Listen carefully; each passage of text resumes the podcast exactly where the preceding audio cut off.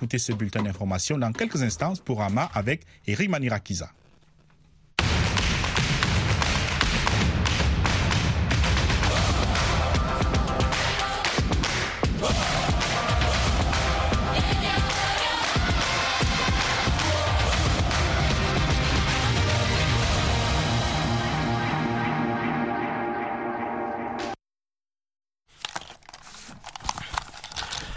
Bonsoir et bienvenue dans Sporama. Eric Manilakiza avec vous. Nous parlons de la Cannes 2023, Côte d'Ivoire 2023.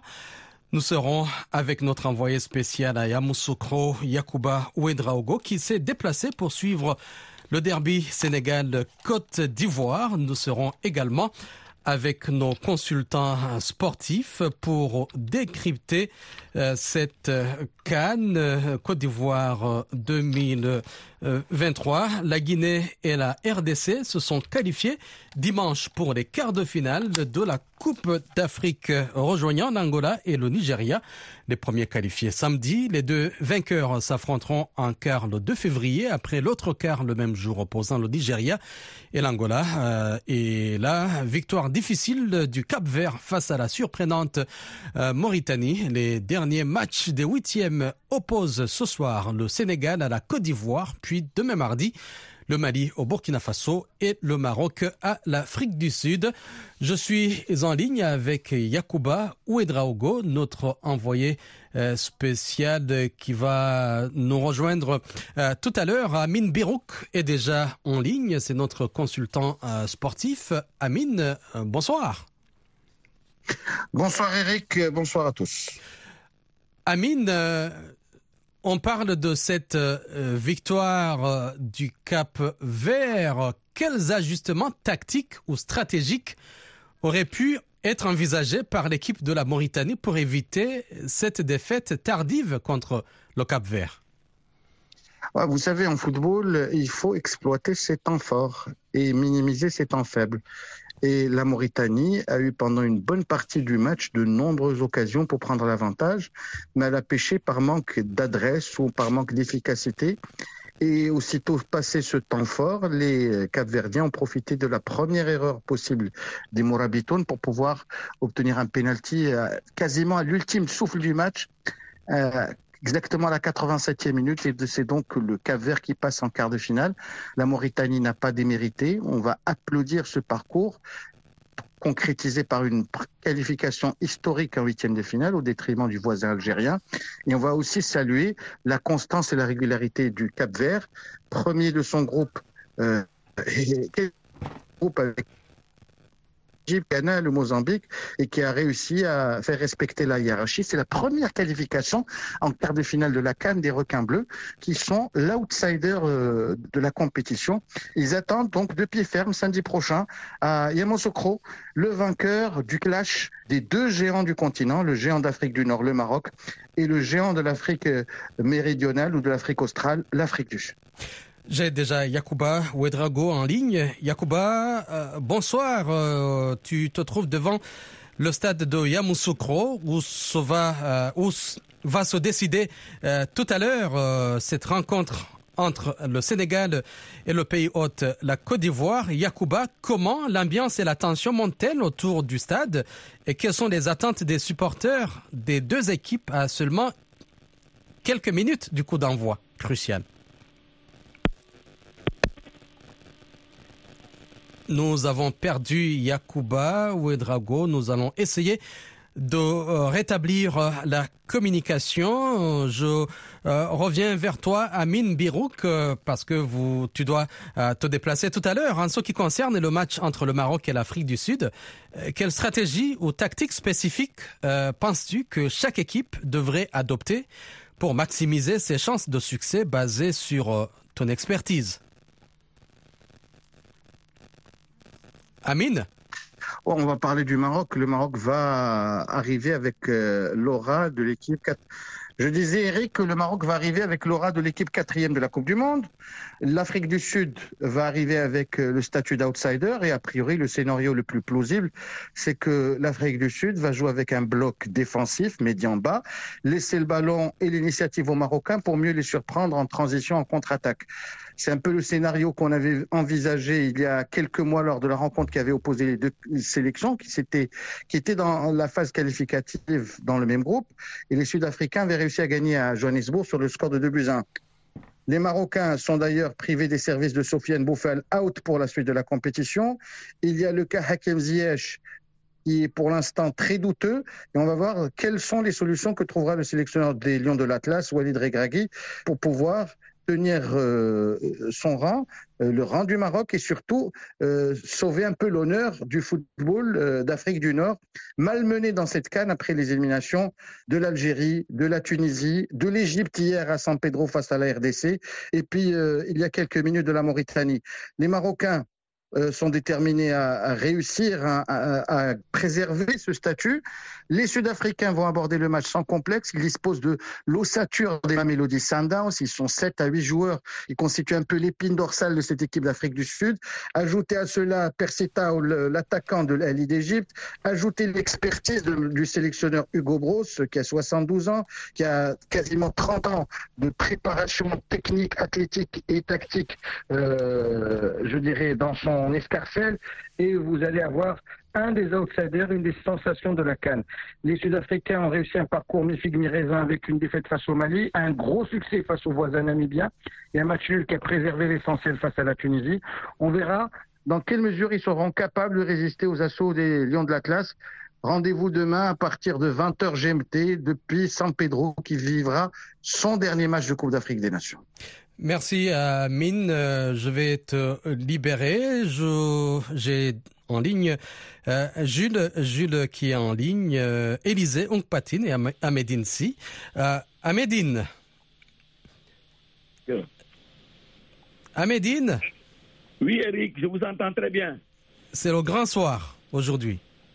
Oui, c'est le grand soir puisque c'est la bataille de Yamoussoukro qui se prépare dans moins de 45 minutes, puisque quand Lyon et éléphant se croisent, forcément, il y aura du spectacle, Eric. Donc, on s'attend à un match époustouflant entre ces deux équipes. Mais c'est un match piège, piège pour le Sénégal, puisque si on regarde le parcours du Sénégal, le Sénégal qui a impressionné lors des matchs de poule en faisant pour la première fois de l'histoire un carton plein. Trois matchs, trois victoires, huit buts marqués, un seul encaissé. Le Sénégal n'a jamais réalisé un parcours aussi excellent que cela. Mais, mais il y a un grand mais, puisque je vous l'ai dit tantôt, c'est un match piège. Pourquoi c'est un match piège, Eric Moi, je pense que ce match ne sera pas du tout un fleuve tranquille pour les Lions du Sénégal. On va encore en parler. On va encore, en parler. Amine, j'ai Yacouba Ouedraogo en ligne. Yacouba, euh, quelle ambiance et la tension euh, Comment l'ambiance et la tension montent-elles autour du stade de Yamoussoukro euh, et quelles sont les attentes des supporters des deux équipes à seulement quelques minutes du coup d'envoi? Bonsoir Eric et bonsoir à tous. J'espère que vous m'entendez très bien ici. Effectivement, au stade Charles Bani de Yamoussoukro, la tension, la pression monte d'écran. Les joueurs viennent d'effectuer un sortie sur la pelouse du stade Charles Bani de Yamoussoukro pour, bien sûr, cette séance d'échauffement. Et vous l'entendez, beaucoup de cris dans les tribunes, beaucoup de supporters, bien sûr, déjà en lien en attendant l'heure de la vérité, ce serait dans quelques minutes. Écoutez, Sénégal-Côte d'Ivoire, c'est un classique du football africain, il faut le reconnaître, même si la Côte d'Ivoire a eu du mal à passer dans ce cap de la phase de groupe. Vous savez, elle, avait, elle a été ressuscitée, on va le dire comme ça, indirectement par le Maroc. Le Sénégal aussi, malgré ces trois victoires en trois matchs de poule, a l'UTC la hier en conférence de presse dans un match. Écoutez, c'est du 50-50 maintenant parce que cette équipe ressuscitée, il faut faire beaucoup attention à elle même s'il a effectivement rassuré également, les cinq garçons, les Lions de la Teranga n'ont pas du tout peur. Ils vont continuer sur les lancers. Du côté de MS Fayet, ce sont baptêmes de feu avec Guy Demel, sont sélectionnés par intérim adjoint. Et les Ivoiriens ils, se le disent ici, hein, ils disent que c'est un discours purement ivoirien qu'il faut transmettre à ces joueurs afin qu'ils puissent se transcender et offrir un beau spectacle. Et ils le disent également, les supporters, on a beaucoup échangé avec eux. Même si nous sommes éliminés par le Sénégal, ce n'est pas grave. Ce qu'on veut voir, c'est la sueur coulée sur le maillot orange ce soir et c'est ce qu'ils attendent de leur 11 national. Yacouba, avant de te laisser partir, euh, quels sont les derniers développements dans les préparatifs des équipes? Et y a-t-il des changements de dernière minute dans les compositions ou les stratégies? Bien évidemment, côté Côte d'Ivoire, il faut s'attendre à des changements et cela a été le cas justement dans la mesure où on voit des garçons comme Jean-Michel Ferry qui vont démarrer ce match-là. On attendait aussi Quadio euh, euh, donc laisse Kosonou, le grand joueur de Liverpool, lui aussi va démarrer ce, match. Et bien évidemment, on a Jean-Philippe Stéphane Crasso, vous connaissez l'attaquant ivoirien. Il y a Oumar Diakité qui sera là. Et puis, imaginez-vous, celui qui est attendu par le public ivoirien, Max Alain Gradel, est titulaire ce soir, le dossard 15. Et effectivement, à côté, on a des garçons comme Serge Alain Stéphane Aurier, Serge Aurier donc, Ibrahim Sangaré, Obité Evan Nokia. Ce qu'il a remarqué, bien sûr, c'est euh, Nicolas Pépé qui est sur le banc de touche, de même que euh, Jérémy Boca, Franck Yannick Kessier. Et donc, c'est une équipe totalement, presque totalement remaniée, il faut le dire. côté Côte d'Ivoire, bien sûr, qui va fouler la pelouse du stade Charles Kona Bani tout à l'heure. Du côté du Sénégal, ce sont les mêmes titulaires, hein, Edouard Mendy, Khalidou Koulibaly, Sadio Mané, Ismaël Jacobs, qui, fait son entrée, qui va effectuer son entrée, Pépin Diata, Papmata Sa, Ismaël Sa, Moussa Yassité, Mohamedou Abibou Diallo, et puis Abou Lakab Diallo, et enfin Lamine Camara, le jeune milieu de terrain de Sénégal, bien sûr, qui éblouit cette compétition jusqu'ici. Donc, vous l'aurez constaté, côté Côte d'Ivoire, il y a eu beaucoup de changements, notamment avec la titularisation d'un garçon comme Kosono ou encore de Max Alain Gradel.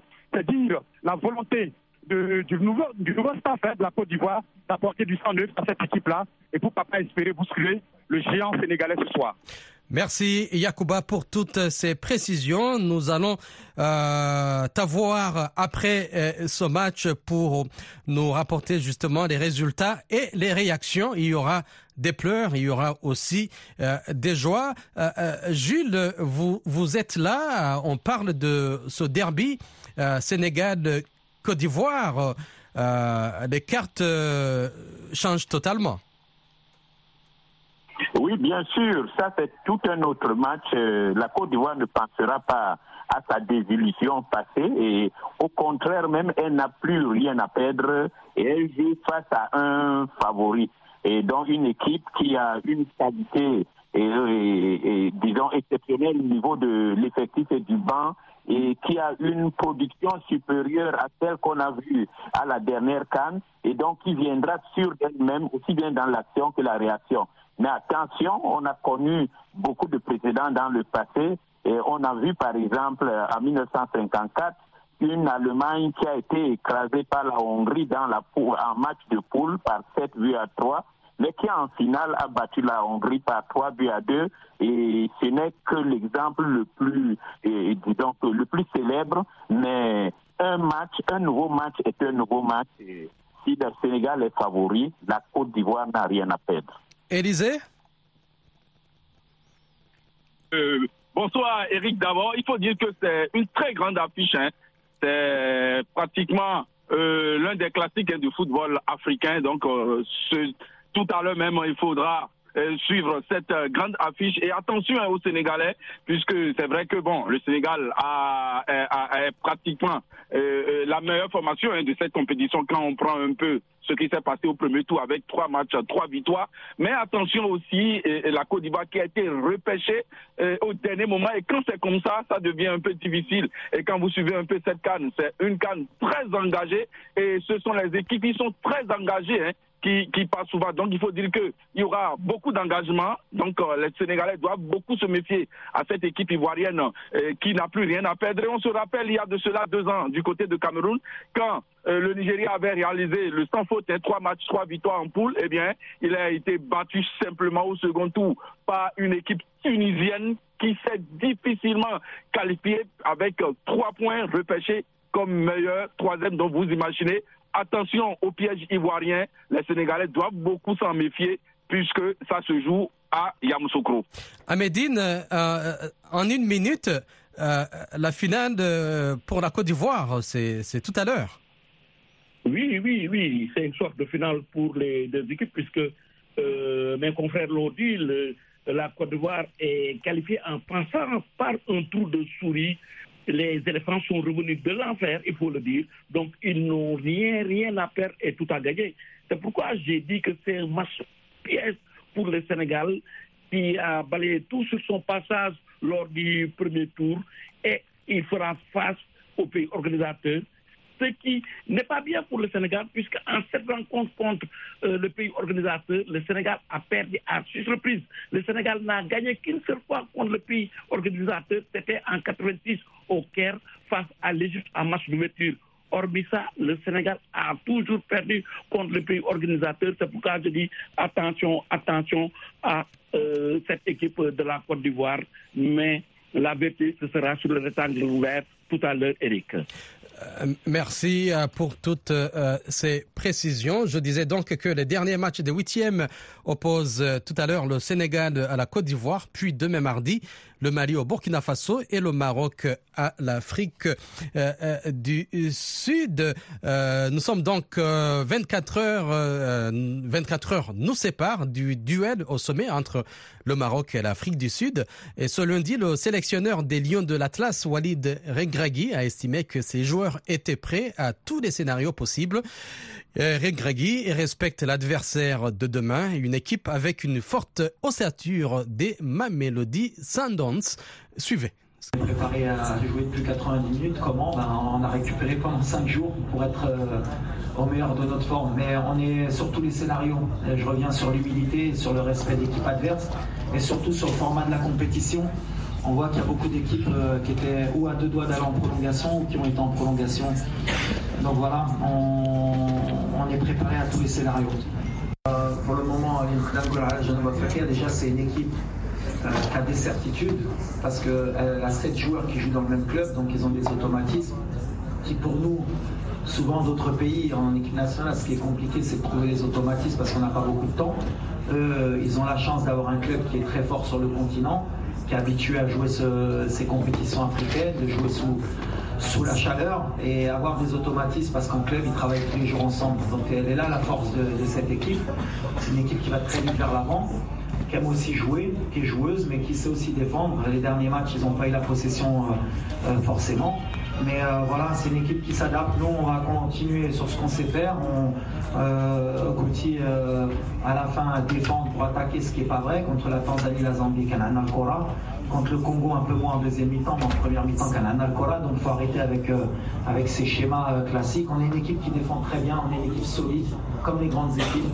Et il va falloir à un moment donné l'accepter c'est le football d'aujourd'hui.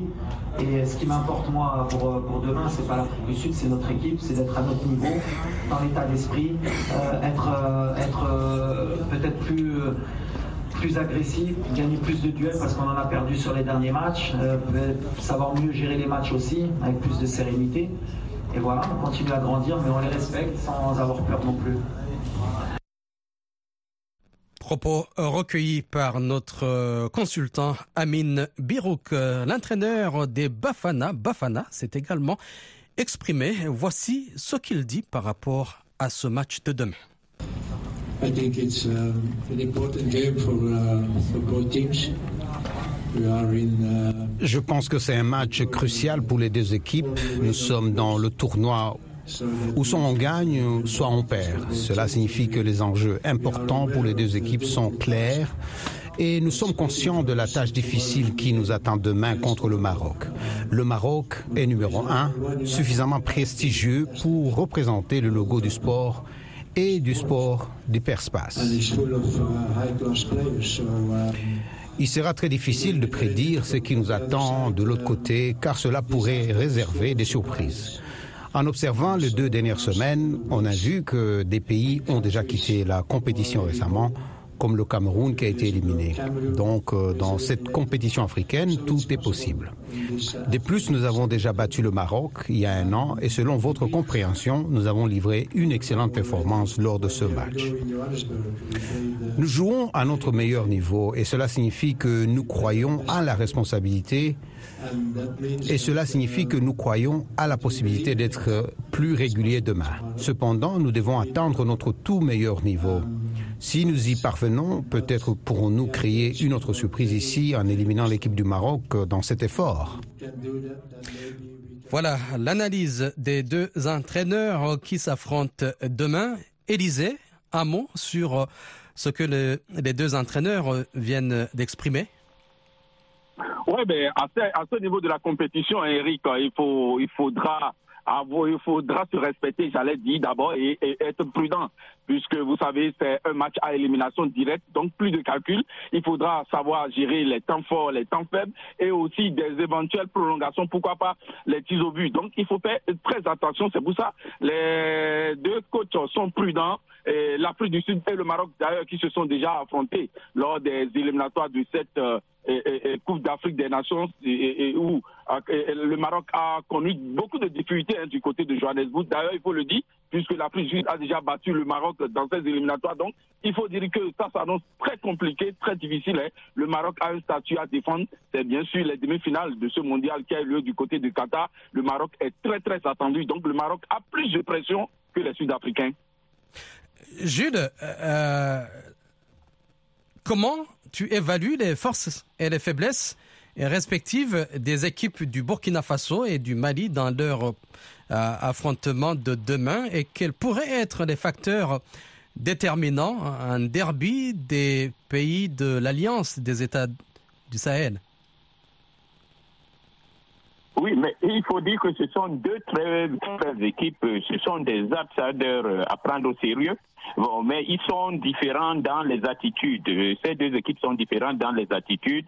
Le Burkina Faso a un jeu euh, totalement libéré. Il est tourné toujours vers l'attaque. Ça a toujours été dans sa tradition avec des joueurs techniques qui produisent du jeu, surtout le jeu offensif, euh, mais qui dans les matchs décisifs sont souvent pris à défaut par des, des, équipes beaucoup plus, euh, disons, plus vicieuses, pour si faut utiliser ce terme.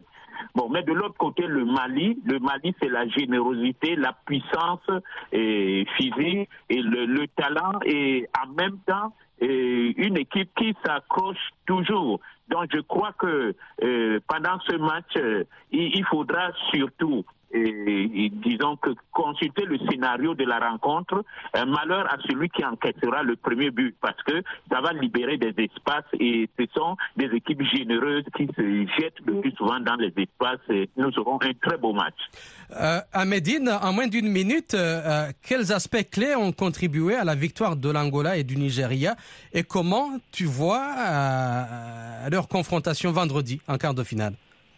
Oui, l'Angola déjà, parce que l'Angola a su gérer en son match contre la Namibie qui avait créé comme l'espoir de se qualifier pour la première fois de l'histoire. Donc euh, l'Angola, malgré euh, l'infériorité numérique, hein, puisqu'ils ont écopé d'un carton rouge très tôt, euh, après presque 20 minutes de jeu, ils ont su gérer et marquer trois buts. Donc vraiment, l'Angola est très à l'aise depuis le début de cette compétition. Le Nigeria a aussi assez géré, hein, puisque le Cameroun, c'est vrai que cette équipe du Cameroun n'a pas été à la hauteur pour cette phase finale de la euh, Coupe d'Afrique des Nations, mais le Cameroun reste le Cameroun et les Nigérians, euh, grâce au ballon d'or africain aux humains, ont bien négocié. Moi, je pense que ce sera un quart de finale équilibré, mais balotage un peu favorable aux Nigérians qui sont des compétiteurs, Eric. Élisée, en moins d'une minute, la confrontation entre la Guinée et la RDC promet d'être intense après leur victoire sur la Guinée équatoriale et l'Égypte. Quelles sont les forces clés que tu vois? Élisée. Oui, oui, oui, oui, Eric. Il faut dire simplement que ces deux équipes accrocheuses, hein, on les a vues. La Guinée, quoique euh, euh, bousculée, eh bien, a dû euh, s'appuyer sur sa force avant pour se qualifier dans les derniers instants hein, de la rencontre. La RDC face un ordre à, cette grande équipe égyptienne, eh bien, elle a tout fait, elle a dû se batailler jusqu'au thème des 120 minutes pour décrocher sa qualification. Donc ça, ça, ça va être très, très difficile entre deux équipes moyennes et on, on verra quand même du très bon football. Élisée, en 20 secondes, quelle stratégie les équipes devraient-elles adopter pour maximiser leurs chances de succès dans les quarts de finale? Bon, il faut le dire simplement, hein, il faut être plus tactique. Hein plus tactique et avoir beaucoup euh, d'engagement, surtout la condition physique, puisque là, quand vous êtes euh, tactiquement bien en place, eh bien, il y aura toujours des ouvertures. En tout cas, comme les huitièmes, les quarts, les demi-finales, ce sont euh, des matchs directs, quoi. Donc, merci, merci Jules, merci Élisée, merci à Médine, merci à Mine, merci à Kuba Ouedraogo, merci à Michel Joseph qui assure la mise en onde, Eric Manila qui était avec vous. À lundi prochain dans ce programme.